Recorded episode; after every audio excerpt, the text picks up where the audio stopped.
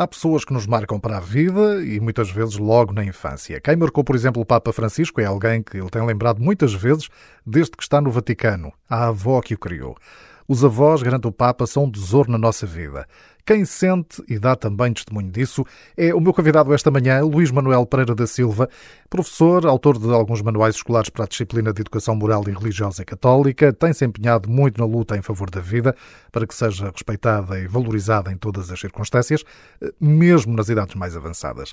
O professor Luís Silva integra, aliás, a Direção Nacional da Federação Portuguesa pela Vida, preside, preside aliás, desde 2015 a Comissão Diocesana da Cultura em Aveiro, eh, e afinal, hoje mais do que nunca, a transmissão dos valores valores passa também pela cultura. Uh, Luís Silva, bom dia, bem-vindo aqui à Renascença. Bom dia, bom dia. Obrigado pelo convite, fico muito honrado e, e de facto é como diz, é, é, construir a cultura passa por irmos aos valores fundamentais. Obrigado, António Freire. E Luís, imagino que pela sua história de vida, estas palavras do Papa sobre os avós que também calem fundo na sua vida, não é? Muito. Foi, foi a sua avó que o criou, não é? É verdade. Eu sou um filho da imigração. Os meus pais, na, década de 70 foram para a França e, de facto, no período entre os meus 6 e 12 anos foi com a minha avó, que depois teve um outro neto com ela, o Miguel Ângelo, que hoje está nos Estados Unidos, eh, e muito devo. De facto, era uma mulher sábia, eh, uma mulher que sempre soube, em cada momento, tomar as decisões mais adequadas, com um profundo respeito por nós, eh, sabendo sempre apontar no horizonte para mais longe e eu, a certa altura na minha vida, ainda pequenino, disse-lhe que ponderava ir para o seminário e recordo-me uhum. de que ela me disse: Luís, se for vontade de Deus, tu perceberás. E também perceberás, se não for, que eh, não é por aí o caminho. E aceitou essa decisão nessa hora, como aceitou a decisão mais tarde, quando entendi que Deus me chamava, afinal, a estar no mundo de um outro modo, como cristão leigo. De facto, os avós são decisivos. Exatamente. E o Luís, de facto, pensou mesmo a ser padre, não é? Esteve, esteve no seminário ainda, durante Sim, algum muitos tempo. É? anos. Uhum. Sim, muitos anos. Tenho muito vivas memórias e grande gratidão para com os seminários de Aveiro e Coimbra, onde estive e onde me senti eh, família. Eh, é, é, de facto, era uma escola de, de vida que hoje sentimos que, que falta, de algum modo. Uh, e sim, o seminário foi, foi uma parte de, muito importante da minha vida. O, o, António Freire fez aí referência à questão da, da, da, vida e da minha ligação à cultura da vida, e eu gostava de deixar aqui um sublinhado. No fundo, o que une a minha vida, e é uma das marcas que a minha mãe sempre, minha avó sempre me deixou, minha avó Maria, foi a de que nós não somos primeiramente indivíduos. Nós somos primeiro pessoas, somos primeiro relações.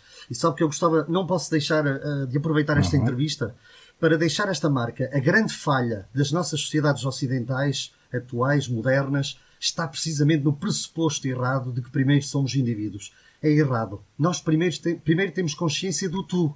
Primeiro está o tu, está a nossa mãe, está o nosso pai, e depois é que emerge a consciência do eu. Hoje há de ver que muitas das decisões que estão a ser tomadas de ordem política, económica, enfim, tantas, têm o pressuposto de que o indivíduo está sozinho. Isto é falso. Primeiro somos pessoas. Primeiro somos relação. Primeiro somos uh, uh, o relacionamento com o outro, que de, do qual emerge depois a consciência de ser indivíduo. Isto é, antes está o outro e depois emerge a consciência de mim. Uh, ainda acrescento mais uma nota e, e, e, realmente não resisto a dizer isto. Há uma frase que é dita muitas vezes, que é a minha liberdade onde acaba onde começa a dos outros, uhum. e se nós pararmos para pensar, é uma frase profundamente, mais uma vez, individualista. Porque se a minha liberdade acaba onde começa a do outro, então o outro é um estorvo. Eu costumo dizer aos alunos: não, esta frase não está correta. A minha liberdade só é verdadeiramente liberdade se ela fizer crescer a liberdade do outro. E assim é também com a do outro. Só é verdadeiramente liberdade se ela fizer crescer a minha liberdade. Porque as nossas liberdades projetam-se umas às outras e não se anulam. Mas a visão que temos hoje muito presente em muitas decisões políticas é, infelizmente, essa outra que eu estou a denunciar. É aquela que entende primeiro o indivíduo. Oh, oh, António Freire, posso só fazer aqui uma citação? Eu sei que temos muito pouco com tempo. Certeza, mas olha, eu, não, eu não resisto a fazer esta nota. Eu tenho estudado a questão até da influência da Revolução Francesa em muito do nosso pensamento. Sabe que a mãe das revoluções é a Revolução Francesa. E o Robespierre dizia o seguinte, e eu, estou certo que o António Freire vai reconhecer uhum. que as decisões que estão a ser, ser tomadas hoje que são exatamente o pensamento deste senhor, que foi o, o autor da, da, do período do terror na Revolução Francesa. Dizia assim: a pátria tem o direito de educar os seus filhos. Não se pode confiar este depósito ao orgulho das famílias, nem aos preconceitos dos particulares, alimentos permanentes da aristocracia e de um federalismo doméstico que retrai as almas ao isolá-las. Isto é, ele tinha aqui um preconceito de que a família era um alvo a bater. Só havia relação entre Estado e indivíduo. E isto é uma visão errada. Isto é, o que há primeiro é a relação. O que há primeiro é eu ser pessoa. E eu ser pessoa, a condição é eu estar em relacionamento com os outros. É, aliás, a visão cristã de que todos nascemos da Trindade e se Deus se define como amor, define-se como, como relação, como relacionamento. Eh, por exemplo, Tomás Udes, num livro O que a civilização ocidental deve à Igreja Católica, diz que uma das grandes dívidas do Ocidente para com o cristianismo é exatamente pelo conceito de pessoa, que é um conceito que não é coincidente com o conceito de indivíduo. O conceito de pessoa diz que nós somos primeiramente relação. Ora, a defesa da vida humana que é uma das, das grandes batalhas em que eu tenho andado, parte exatamente deste pressuposto, que é quando há, eh, até diz-se muitas vezes, ah, quando há benefícios, os benefícios são de todos, quando há problemas, o problema é de cada um. Não. Eh, na perspectiva, quer da Federação Portuguesa pela Vida, quer da ADAF, de que eu também fui fundador em Aveiro, uhum. a perspectiva é exatamente a outra. Quando há problemas, os problemas são de todos. E quando tu tens um problema, quando o outro tem um problema, eu estou ao teu lado para encontrar a solução para esse problema. Sabe, esta foi a matriz que a minha avó Maria sempre me passou. Uhum. E, portanto, é uma dívida enorme que eu tenho para com ela. E, de resto, eh, recordando-a, porque a sua avó faleceu este ano, não é? Sei que a acompanhou é verdade, de facto é muito. muito uh, falou, uh, enfim, da, da, da criação de, da Associação de Defesa e Apoio da Vida em Aveiro. Uh, foi também, de certa forma, por ela, também pelas pessoas mais velhas que ajudou a criar esta associação? Sim, esta associação, eu sou um de 30 sócios fundadores, que em 2000, em julho de de 2000 fundaram esta associação, na sequência do referendo do aborto, 98, uhum. mas de outras causas também que estão associadas a esta, a esta instituição. Portanto, esta instituição tem um princípio que é o apoio, a, a, consideração de que a vida não tem mais valor por, pela idade, seja decorrente da idade que tenha, da condição que tenha, de, de, de, de, qualquer que seja o elemento de circunstância que tenha, a vida, desde a concepção até a sua morte natural, merece a proteção e o respeito. E sim, de facto, eh, eh, quer pela educação que a minha avó me passou, quer pela, naturalmente, pela, pela, pelo avançar da idade, felizmente a minha avó já tinha 93 anos quando faleceu recentemente, eh, portanto já por veta idade e com, sempre com sábia. portanto, esta instituição surgiu precisamente para eh, apoiar a vida sem nenhum tipo de eh, limitação, mas particularmente quando nós, eh, nestas fases que nós sentimos que nas nossas sociedades de hoje ela é mais abandonada, que é no início, portanto, na situação do referente ao aborto, ao eugenismo, enfim, e no fim, portanto, agora tão oportuno no contexto desta discussão sobre a eutanásia. Sabe que a eutanásia é, é o fim da sociedade. É eu costumo dizer, nós pela legalização do aborto deixámos que a mãe matasse o filho. Pela legalização da eutanásia vamos deixar que o filho mate a mãe. E, e isto é o fim da relação mais radical eh, que existe na condição humana, que é a relação entre os pais e os filhos, entre os pais e os, e os seus avós. E eu penso que a sociedade não pode permitir que, isto, que este caminho se, se continua a fazer, a traçar. Luís, uma vez que falamos, eh, enfim, da sua vida também muito ligada à educação, vale a pena trazer aqui eh, e aproveitar esta nossa conversa para falar de vários projetos que têm dinamizado com os mais novos. Eu sei que em Severo da Voga, por exemplo, tem um projeto Jovens Repórteres para o Ambiente que foi distinguido até com um prémio, não é? Atribuído pela Associação Bandeira Azul Europeia.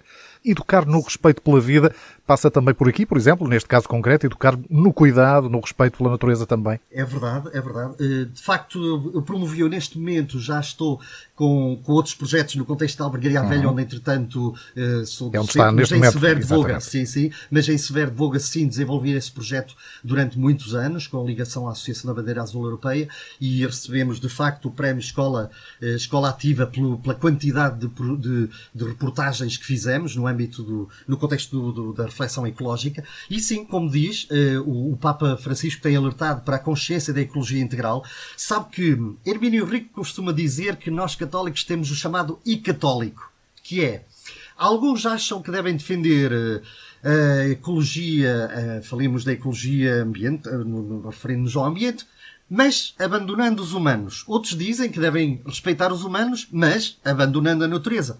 Os católicos respeitam os humanos e a natureza, porque não é possível pensar uns sem este nexo permanente. É? Nós, eh, nós cristãos temos esse entendimento de que a vida é toda e ela dom. Portanto, é, isto é perfeitamente coerente. Ora, no contexto da educação, eh, e sendo eu professor de Educação Moral e Religiosa Católica, já há 23 anos, uhum.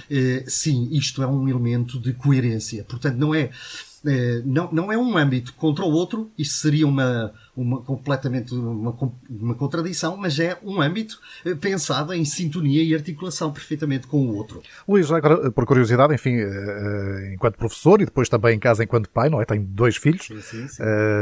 Há, há, questões comuns que debate tanto em casa com os seus filhos como na sala de aula com os alunos?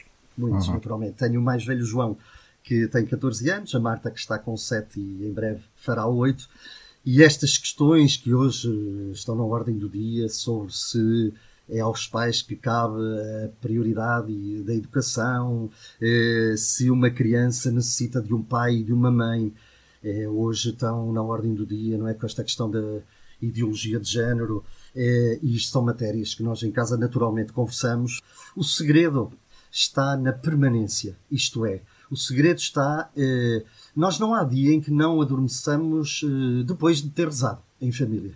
Isto é, todos os dias, uh, os quatro, nos sentamos, rezamos e depois é que, então, uh, e eu penso que dar este testemunho de que a oração é o momento que fecha a nossa vida em comum é muito, muito importante nos tempos em que estamos. E essa tranquilidade é uma tranquilidade, essa serenidade no fim do dia olharmos uns para os outros e rezarmos a vida que uh, vivemos durante esse dia, essa tranquilidade eu gostava de a passar. No contexto escolar, naturalmente as, as circunstâncias são diferentes, uhum. mas esta tranquilidade de darmos espaço para ouvir o aluno, para o ouvir nos seus dramas e nas suas dificuldades, eh, no seu caminhar progressivo e lento, este, este, este é o segredo. Aliás, há uns anos eu ouvi o Dr. Joaquim Azevedo dizer que o grande segredo da educação estava na tranquilidade.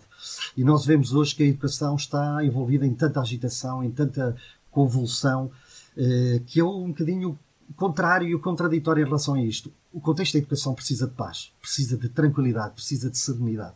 É esse o contexto que eu também tento criar com os meus alunos e com os meus filhos, naturalmente. Luís, o tempo passa de facto muito, muito rapidamente. Eu, de qualquer eu forma, gostava de sublinhar também esta questão uh, que descobri que numa altura, enfim, em que era mais difícil ou até mesmo impossível ir à igreja, uh, a Comissão de Susana da Cultura da Aveiro pediu aos fiéis que partilhassem fotografias, uh, no fundo, de um sinal cristão, não é? No espaço familiar. como é que foi esta iniciativa? Olha, foi muito interessante. Tivemos respostas de fora da Diocese, de fora do país e de fora do continente. Curioso. Eh, tivemos respostas do Brasil do, e do, do, do, país de várias dioceses e foi muito interessante. E mais ainda, eh, houve aqui uma dimensão ecuménica muito interessante. Nós tivemos eh, participações de cristãos eh, não católicos, de, de, matriz protestante e também ortodoxa, e mantemos essa iniciativa de pé. chamámos de Igreja Doméstica em tempos de pandemia.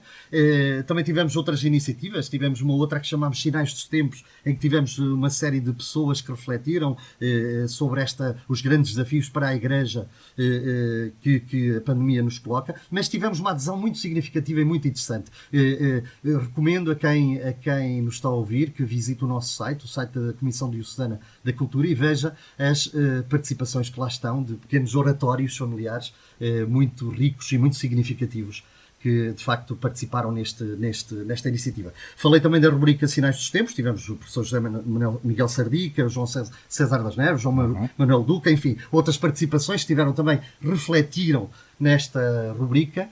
E, tivemos também uma tertúlia. Não sei se o António uh, uh, pretendia. Uma tertúlia em que tivemos pessoas de diversos âmbitos que refletiram connosco sobre os grandes desafios e sublinhava aqui o grande, grande desafio de percebermos sempre que os meios são meios e há um fim maior do que os meios. Portanto, os meios são um recurso extraordinário e nós abrimos-nos aqui a um potencial. Olha, esta entrevista, não é? Quem diria, não é? Uma entrevista aqui feita à distância, não é? Exatamente. E não seria possível, eventualmente, ela realizar-se e é esta aproximação que os meios permitiram fazer, mas sempre com a consciência de que não substitui o encontro. Ainda recentemente o Dom Manuel Linda dizia exatamente isso. Não é? O Dom da Bispo do Porto dizia que é preciso sempre o encontro. E isso eu também deixo aqui como sublinhado.